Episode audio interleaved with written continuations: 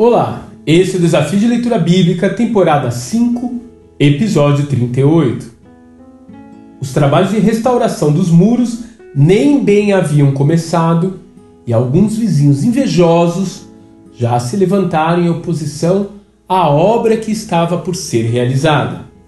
Confira em Neemias capítulo 2, verso 19. Inicialmente, eles zombaram da iniciativa dos judeus em quererem edificar novos muros. Disseram ainda que se eles conseguissem tal façanha, até uma raposa derrubaria aquela muralha.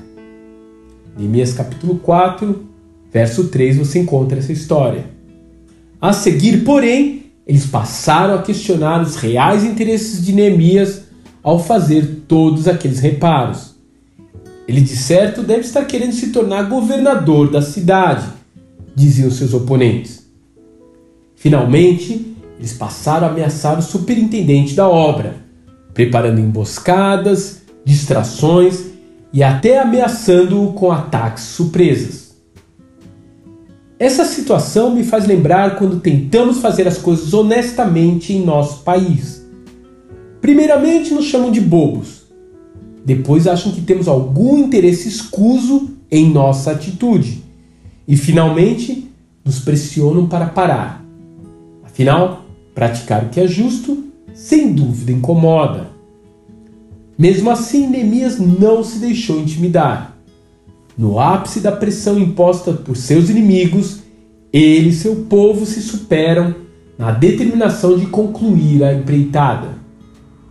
Daquele dia em diante, Enquanto metade dos meus homens fazia o trabalho, a outra metade permanecia armada de lanças, escudos, arcos e couraças. Os oficiais davam apoio a todo o povo de Judá que estava construindo o muro. Aqueles que transportavam material faziam o trabalho com uma mão e com a outra seguravam uma arma. E cada um dos construtores trazia na cintura uma espada enquanto trabalhava.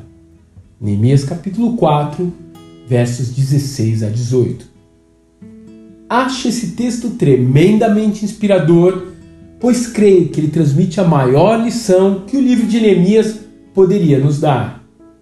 Não importa quanta luta estamos passando ou quantas tarefas estamos realizando, nunca se pode parar de edificar para o reino de Deus. Afinal, o maior golpe que podemos desferir no inimigo é completar a missão que nos foi comissionada pelo Pai. Que Deus te abençoe e até amanhã.